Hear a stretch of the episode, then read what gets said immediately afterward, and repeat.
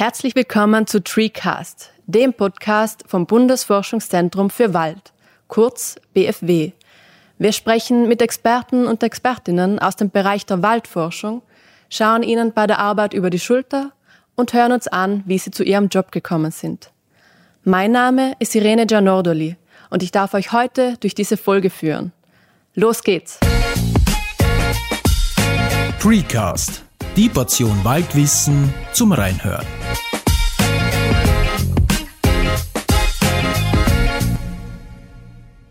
Heute bei uns im Studio zu Gast ist Robert Jandl, unser Klimawandelexperte. Wir sprechen mit ihm darüber, wie der Klimawandel am BFW erforscht wird, wie die aktuellen Prognosen ausschauen, welche Rolle der Wald zum Klimaschutz beiträgt und wie Robert Klimawandelexperte wurde. Lieber Robert, willkommen bei uns im Studio. Schön, dass du dir für uns Zeit nimmst. Ja, freut mich. Danke für die Einladung. Sehr gerne. Lieber Robert, ich habe dich vorab gebeten, ein Objekt mitzubringen, das du mit deiner Arbeit verbindest, mit deinem Berufsalltag oder mit deinem Werdegang. Kannst du uns das mal zeigen? Ja, also ich habe einen Spaten mitgebracht. Ein Spaten äh, äh, und das, äh, ich habe mir das ausgesucht, weil ich bin ursprünglich Bodenkundler geworden. Äh, wie ich angefangen habe zu studieren, äh, bin ich mit der Bodenkunde in Kontakt gekommen. Ich habe mir gedacht, aha, jetzt ist eine Vorlesung Bodenkunde, da werden wir sehr schnell fertig sein. Und dann hat mich das Thema komplett fasziniert. Ich bin da draufgekommen, da geht es um Geologie, da geht es um Chemie, da geht es um Physik, da geht es um Biologie. Also ich bin richtig in der Bodenkunde hängen geblieben. Jetzt ist die Bodenkunde natürlich ein relativ kleines Gebiet und dann habe ich so geschaut, wo passt denn die Bodenkunde hin?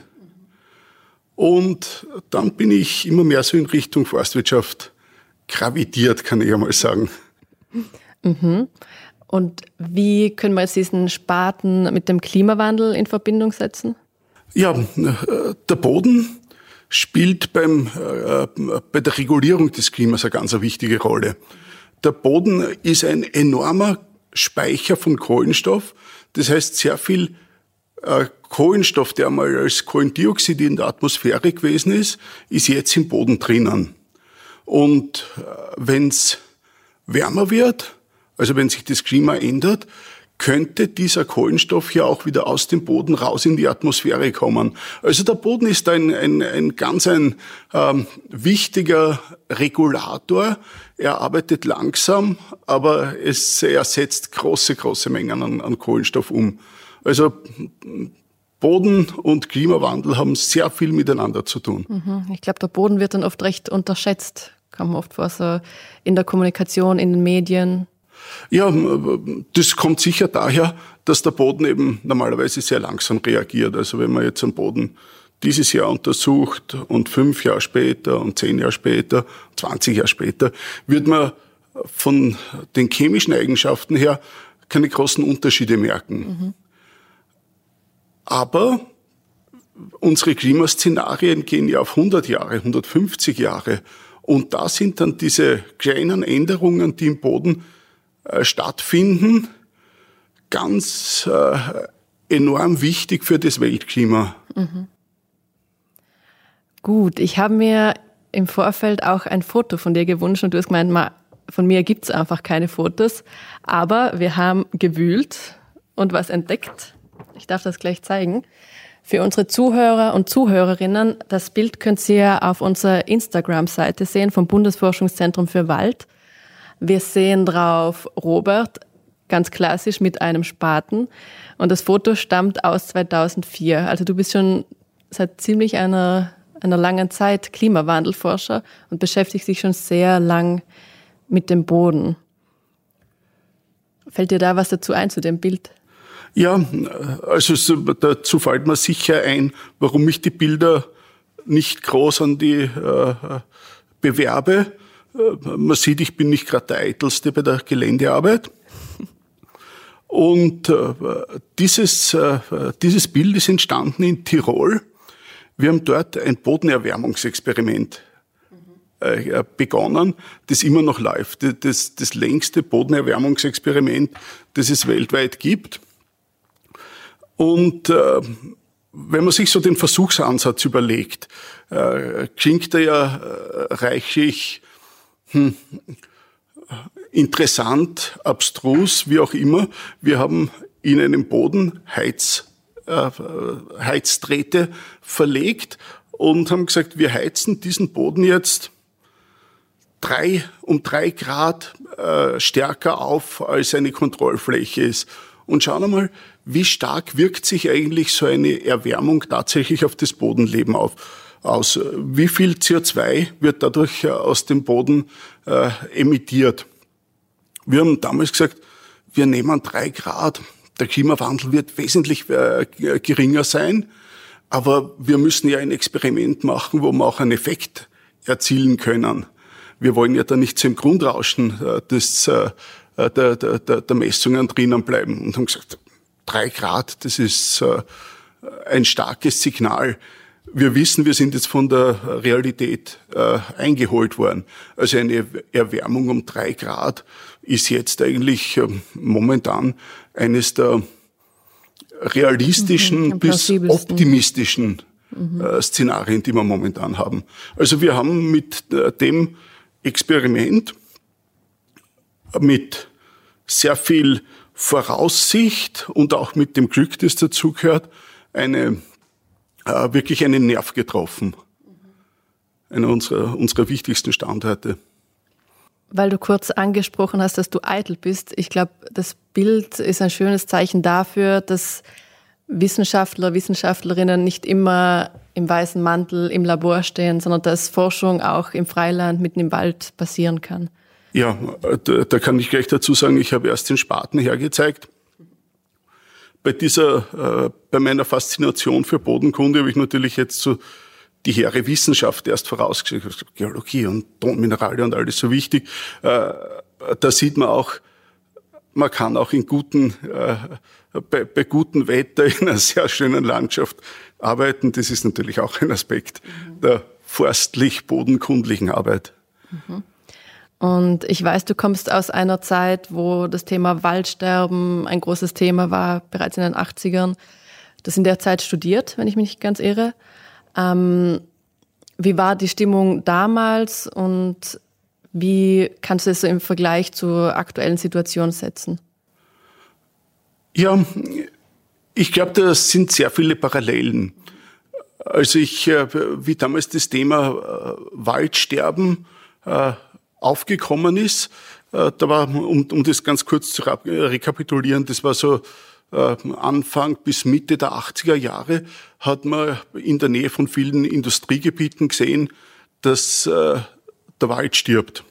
Entnadelung, tote Bäume, also es hat sehr, sehr äh, schlecht ausgesehen. Wir haben damals mit unserer jugendlichen Bewegtheit und jugendlichen Mobilisierbarkeit auch gesagt, da muss man was, da kann man was dagegen tun und da muss man was dagegen tun.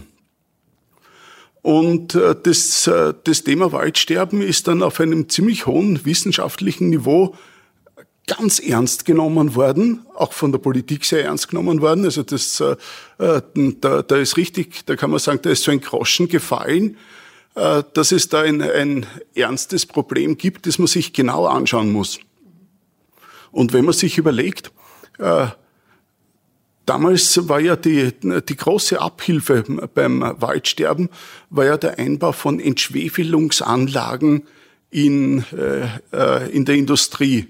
Das hat man eigentlich in den 1960er, 1970er Jahren hat man gesagt, das geht nicht. Man kann nicht auf jeden Rauchfang eine Luftreinigungsanlage äh, aufsetzen. Und genau das ist aber passiert. Also da hat äh, die, die Umweltbewegung gemeinsam mit der Politik wirklich unheimlich viel erreicht. Und äh, ich meine, jetzt bin ich ein alter Mann.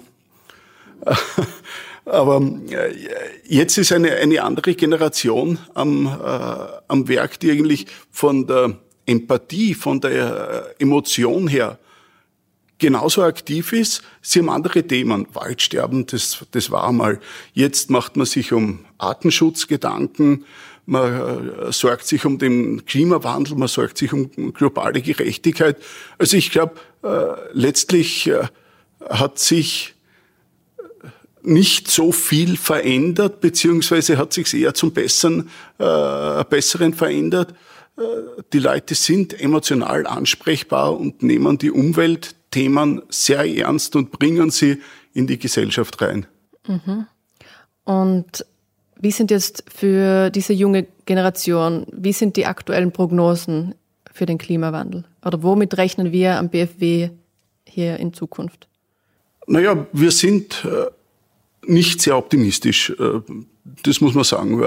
Wir, wir kennen alle die aktuelle Klimaentwicklung. Wir kennen diese großen Anstrengungen, die in einigen reichen Ländern gemacht werden.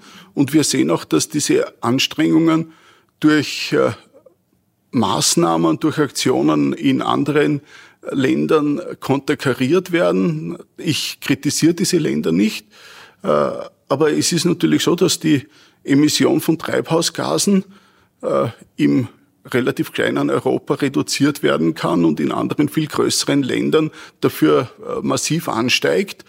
Äh, das heißt, wir haben global das Thema Klimawandel nicht im Griff. Und der Klimawandel ist ein äh, globales Thema. Äh, wie geht's für Österreich weiter? Wie geht's für den Wald weiter? Also eine, äh, Bäume haben es halt relativ äh, schwer. Dort, wo immer sie wachsen, dort, wo immer sie keimen, dort bleiben sie auch und bleiben dort über Jahrzehnte. Normalerweise ist, äh, ist, ist so ein Produktionszeitraum eines, eines Waldes 80 äh, Jahre, 100 Jahre, 120 Jahre. Und äh, in 120 Jahren ändert sich schon sehr viel für einen Baum.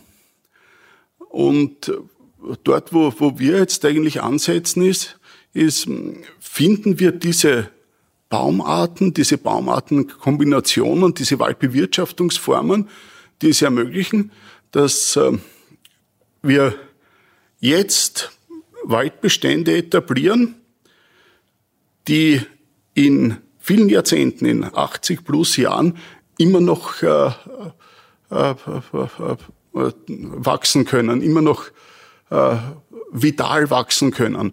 Und da sehen wir eben sehr große Herausforderungen. Ich könnte vielleicht ganz kurz dieses äh, Experiment vom Wechsel ah, erzählen. Ja, ja. Mhm. Da, da haben, wir, haben wir eigentlich genauso einen Versuchsansatz gemacht einmal. Wir haben gesagt, wir setzen in, äh, in einem, äh, auf einem Bergwaldstandort, 13, 1400 Meter Seehöhe, setzen wir mal so alle Baumarten, die wir uns so vorstellen können, die dort jetzt und in Zukunft wachsen können. Und da haben wir schon die Erfahrung gemacht, dass die Bäumchen, die vielleicht in 50 Jahren dort wunderbar mit den Gegebenheiten zurechtkommen, momentan Schwierigkeiten haben. Da ist die Vegetationsperiode zu kurz, es ist zu kalt, es ist zu feucht. Ähm, also wir können nicht gut jetzt die Bestände etablieren, die in 50 Jahren äh, vital sein würden. Und gleichzeitig haben wir, äh, sehen wir auch, dass wenn wir jetzt mit Business as usual weitergehen, wenn wir die Baumartenkombination, die wir immer dort haben, jetzt fortsetzen, dass wir dann in 50 Jahren andere Schwierigkeiten erwarten. Also wir sind da ein bisschen in einer Zwickmühle, aber ich würde sagen, dafür gibt's uns ja, dass wir, dass wir dafür Lösungen finden. Ja, das ist jetzt ganz schön veranschaulicht, dass äh, die Prognosen für den Klimawandel nicht sehr rosig ausschauen für uns. Auch für den Wald schaut es nicht wirklich gut aus. Es klingt also ein bisschen frustrierend für mich und schon so ein bisschen dystopisch. Ähm, ich weiß jetzt, du bist bereits Opa, hast Enkelkinder. Wie, wie schaut die Zukunft deiner Enkel aus oder wie schaut der Wald der Zukunft für deine Enkel aus? Durch welchen Wald werden die mal spazieren? Ja, äh, ich, äh, ich, ich weiß es nicht. Ich habe äh, natürlich hab, Fantasien dazu. Und ich mache mir Sorgen. Ich bin ganz sicher, dass meine, meine Enkel noch durch Wälder gehen werden. Sie werden wahrscheinlich ganz anders ausschauen.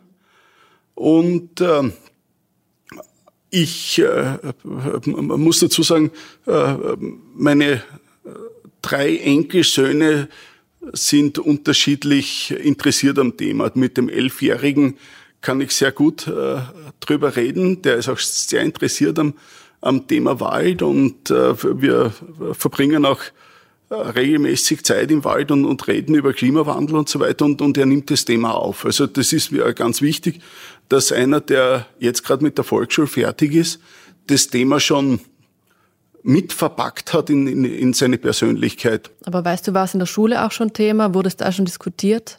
Äh, ähm, nicht, nicht, äh, nicht genug, aber, aber ich würde so sagen, äh, in den Schulen äh, unterrichten Lehrer und die Lehrer sind natürlich auch Betroffene und da ist sehr viel individuelle, individuelles Engagement dabei. Also ich habe schon mitgekriegt, dass das Thema von manchen äh, thematisiert, äh, aufgebracht wird und das, äh, das machen sie auch sehr gut. Und ich, ich weiß auch, dass das Thema in den Lehrplänen jetzt stärker verankert wird als früher. Das ist natürlich alles, das, das dauert und man wird nicht so auf, auf einen Wurf den Klimawandel neben den vielen Themen, die man momentan in der Schule unterbringen muss, ähm, so etablieren können, aber ignoriert wird er nicht.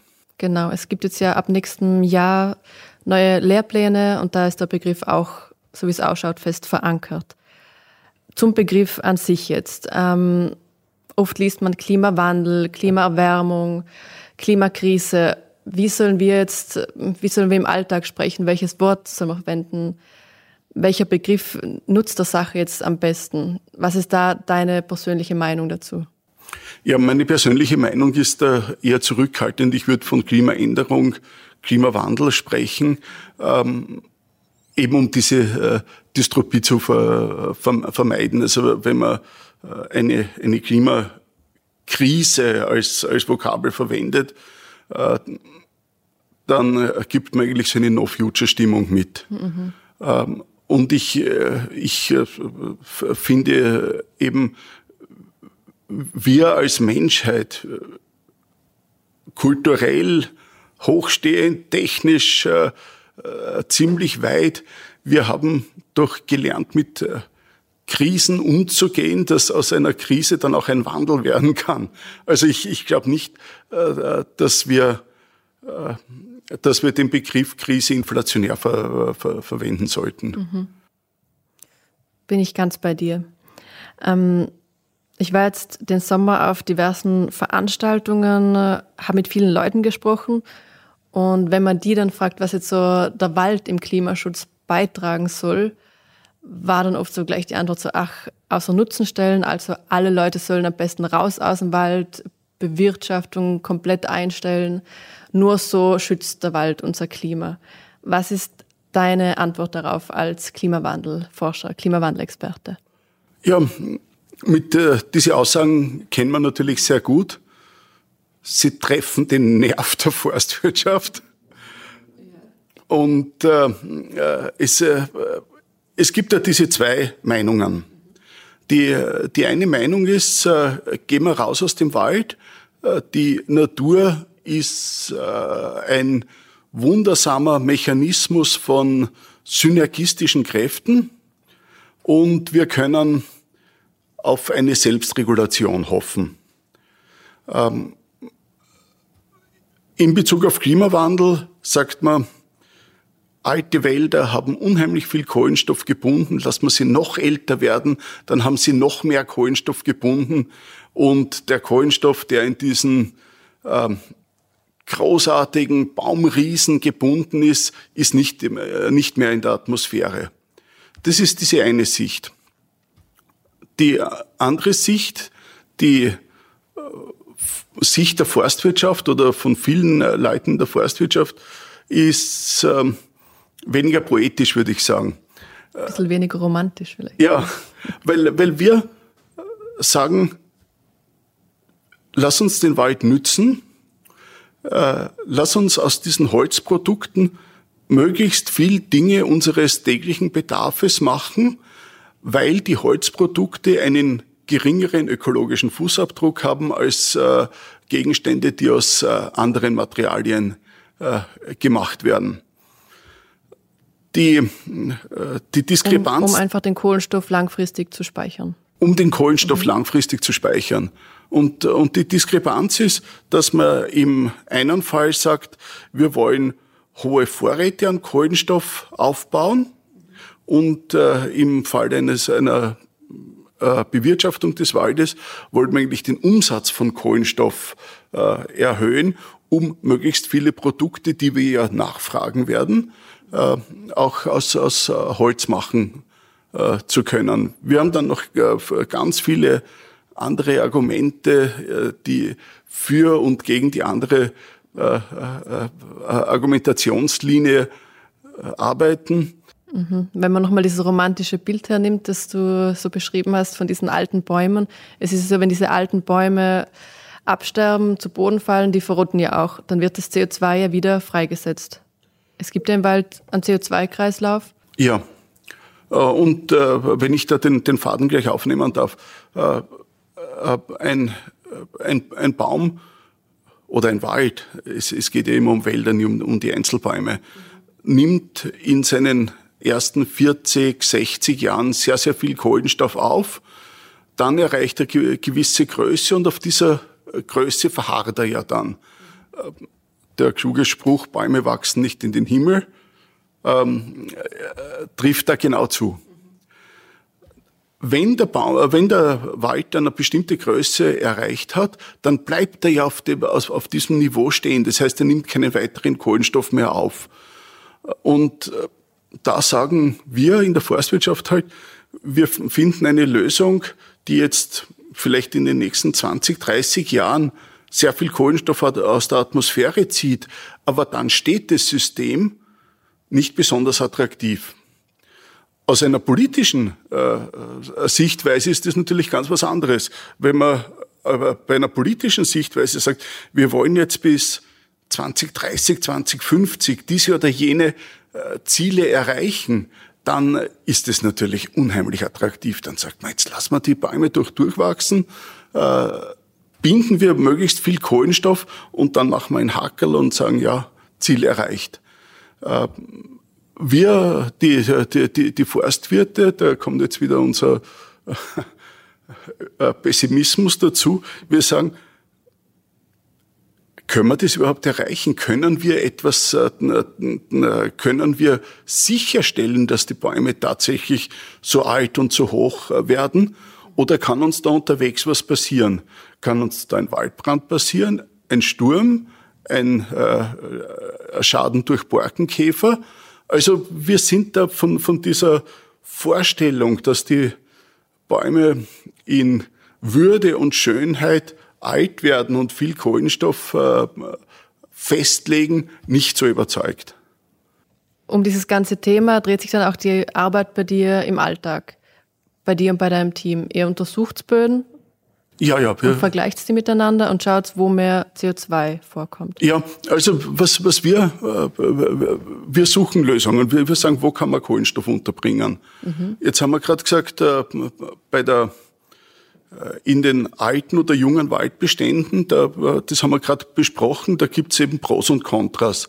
Äh, bei den Böden haben wir auch die Frage, gibt es, gibt es Standorte, gibt es Situationen, gibt es Hotspots, wo wir erwarten können, dass man in, unter bestimmten Bedingungen besonders viel Kohlenstoff unterbringen kann.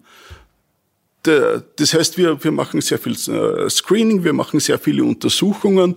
Wir haben jeweils eine ökologische Theorie dahinter, mhm. die besagt zum Beispiel, dass in, in Laubwäldern besonders viel Kohlenstoff im Unterboden gebunden werden kann, weil äh, viele Laubbaumarten ein tiefes Wurzelsystem haben, den Kohlenstoff sehr tief in den Boden reinbringen und dort wird er äh, sehr stark geschützt.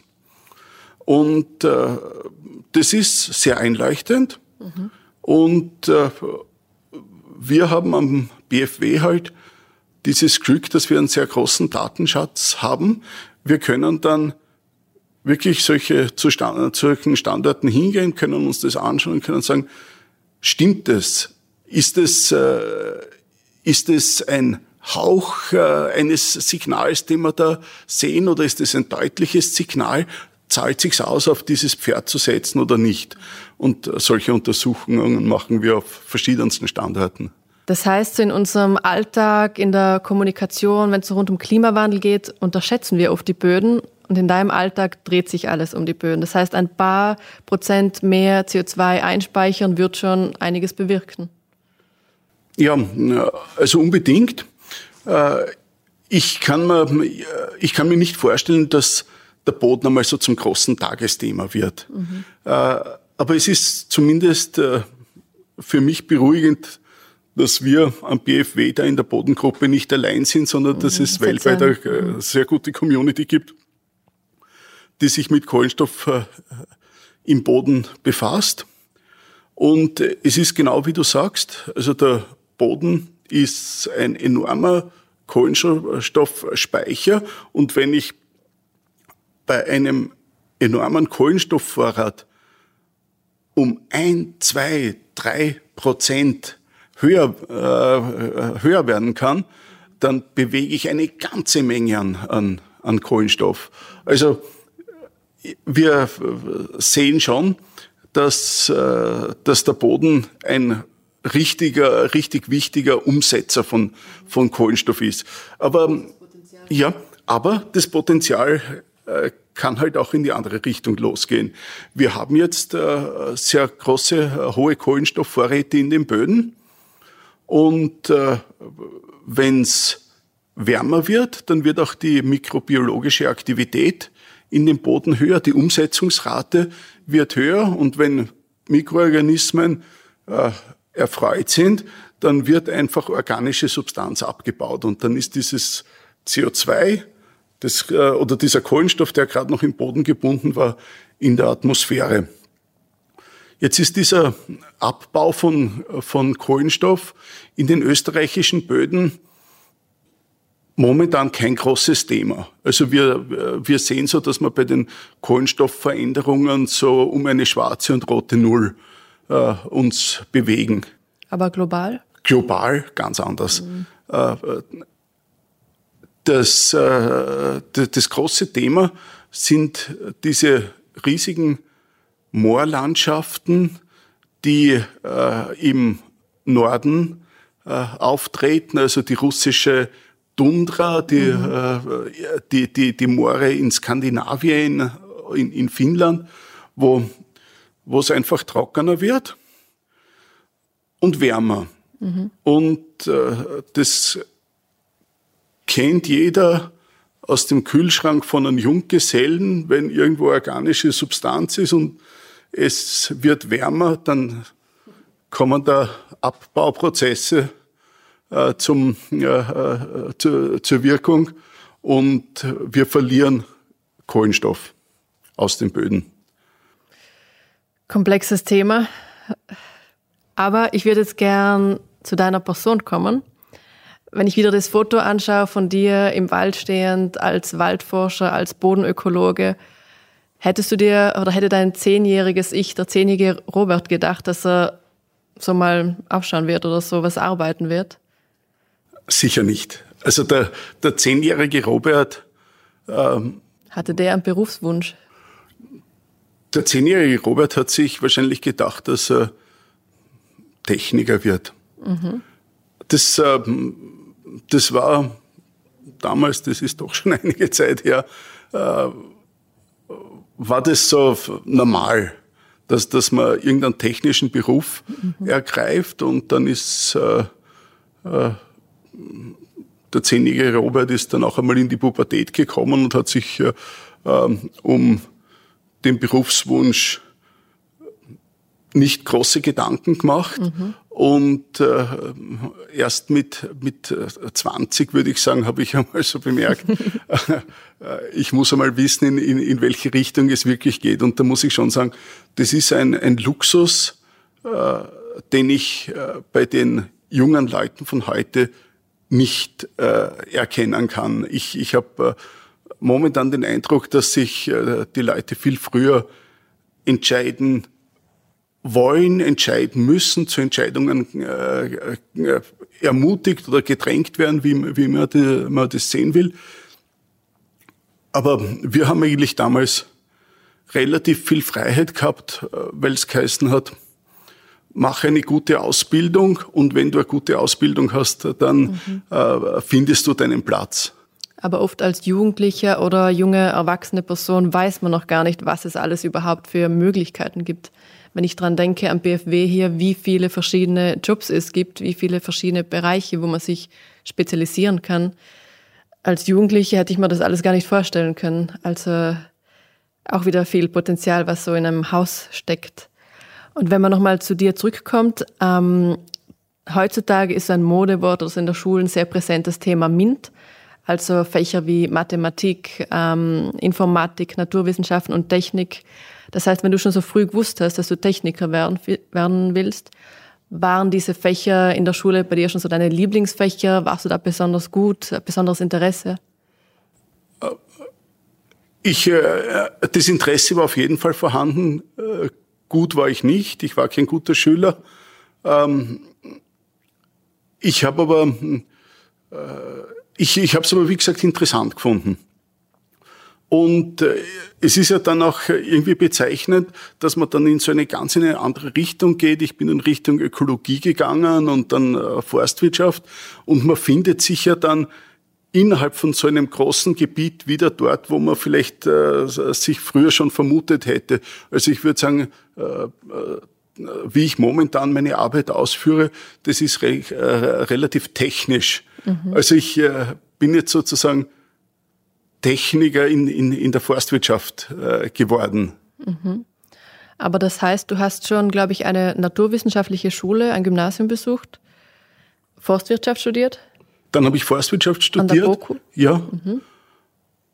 Ja, und äh, dann bin ich eben so über diese damalige Umweltbewegung äh, in, in diese Schiene Waldökologie reingekommen. Mhm. Und am BFW bist du jetzt auch schon länger? Ja, ich glaube, ich bin eines der Leitfossile da. also schon einige Jahrzehnte. Ja, ja, ja. ja, ja. Das heißt, in der Schule warst du jetzt, kann man sagen, nicht so wirklich der Streber, aber du hast deine Nische entdeckt und dich da reingearbeitet. Ja, also Streber in der Nische. Genau, sozusagen. ja, ja, also, also das mhm. äh, habe ich ja schon einmal äh, mhm. in einem Vorgespräch geäußert, äh, dass ich irgendwann einmal zum Streber geworden bin. Äh, und äh, ich habe das auch, äh, ich, ich sage das auch sehr bewusst, weil man ja eine Sache bewegen will. Man hat ja ein Thema, in dem man was weiterbringen will. Und da muss man irgendeinen Ansatz haben, wo man wirklich gut ist. Also irgendein Gebiet, wo man sagt, da bin ich Firm, da bin ich Experte und da brauche ich mir nichts sagen lassen, da kenne ich mich aus. Und von dem aus kann man sich dann entweder eng weiterentwickeln, sich stärker spezialisieren, man kann es äh, generalisieren, aber man braucht irgendwo so diesen Anker, mhm. wo man sagt, fachlich bin ich äh, da zu Hause. Und das ist auch meine Empfehlung an, ähm, äh, an Leute, die vielleicht jetzt in, in, in Richtung dieses Berufes gehen. Äh, werdet Streber. kann man nicht sagen. Aber in der Schule muss man ja noch nicht, laut in, in der Schule. Es genügt, ja, wenn man später ja, anfängt. Aber, aber es ist ganz wichtig, dass man irgendwo so eine, eine, eine ganz eine starke Verankerung hat, wo man sagt, da kenne ich die ganze Argumentation im Detail, von da aus kann ich meine Gedanken entwickeln. Weil du schon eine Empfehlung angesprochen hast, ähm, das heißt, du empfiehlst jungen Leuten, sich irgendwo irgendwie ein Steckenpferd zu, zu suchen, sich spezial, zu spezialisieren. Wie sind denn die Jobmöglichkeiten in dem Bereich? Ist es leicht, was zu finden, wenn man jetzt im Bereich Klimawandel arbeiten will? Oder schwierig? Ich sehe schon. Ja, na, ja, ja, ich, äh, ich bin ja da auch so hin und her gerissen. Wenn, äh, wenn ich die Medien konsumiere, höre ich von Jobmöglichkeiten bis zum Abwinken.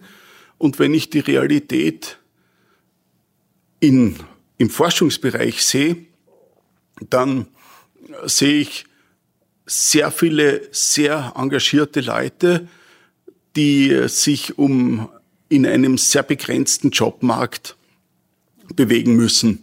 Ja, am Ende würde ich jetzt noch gern mit dir einen Word-Rap machen. Falls du es noch nie gehört hast, ähm, ich werde dir kurze Sätze, kurze Frage stellen.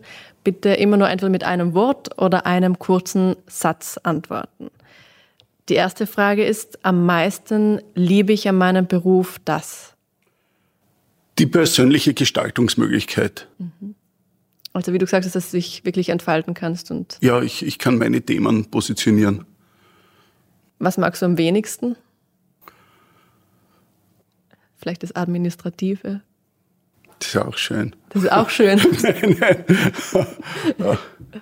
Aber es gibt äh, na, ich, äh, na, ich, ich, kann jetzt nicht sagen, dass ich irgendwas am wenigsten mag. Mhm. Ja. Ähm, gibt es etwas, was du während deiner Schulzeit nicht gelernt hast, aber gern gelernt hättest? Ja, äh, ich, ich hätte gerne ein Instrument gelernt. Welches? Das äh, fast egal, wahrscheinlich am ersten das Klavier. Mhm. Mhm. Wärst du nicht Klimaforscher geworden, wärst du? Wahrscheinlich Techniker. Techniker. Ähm, gibt es etwas, das du noch lernen möchtest? Ja, ja, also äh, wir haben ununterbrochen irgendwelche technischen äh, äh, Notwendigkeiten, die wir projektbezogen lernen und das ist Learning on the Job. Lebenslanges Lernen ja. also. Mhm. Ähm, ein Wunsch zum, zum Abschluss noch für die Klimawandelforschung. Ich, äh, ja, Wunsch an die Klimawandelforschung. Ich glaube, die, die gesellschaftliche äh, Verankerung stärken, das Bewusstsein stärken, dass da wirklich ein Prozess im Gange ist, den man nicht ignorieren darf. Mhm. Danke dir. Okay. Ich versuche nochmal zusammenzufassen. Ähm, lieber Robert, du kommst aus einer Zeit des Waldsterbens. Bei euch war schon so ein bisschen diese No-Future-Stimmung ein Thema.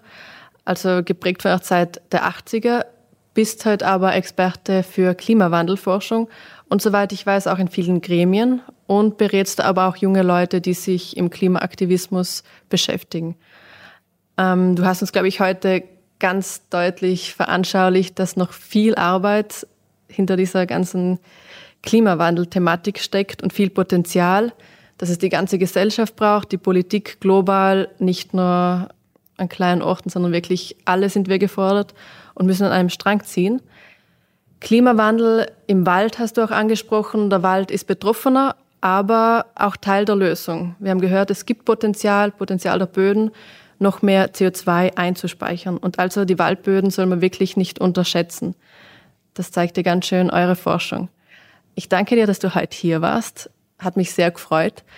Ähm, ich wünsche dir und deinem Team noch ganz viele Erfolge bei euren Forschungen. Danke. Ich danke dir. Liebes Publikum, liebe Leute zu Hause, danke euch fürs Zuhören. Wenn ihr euch für Themen wie Klimawandel, Biodiversität, alles rund um den Wald interessiert und natürlich auch für die Berufsorientierung, schaltet auch beim nächsten Mal wieder rein. Ich würde mich freuen. Precast, die Portion Waldwissen zum Reinhören.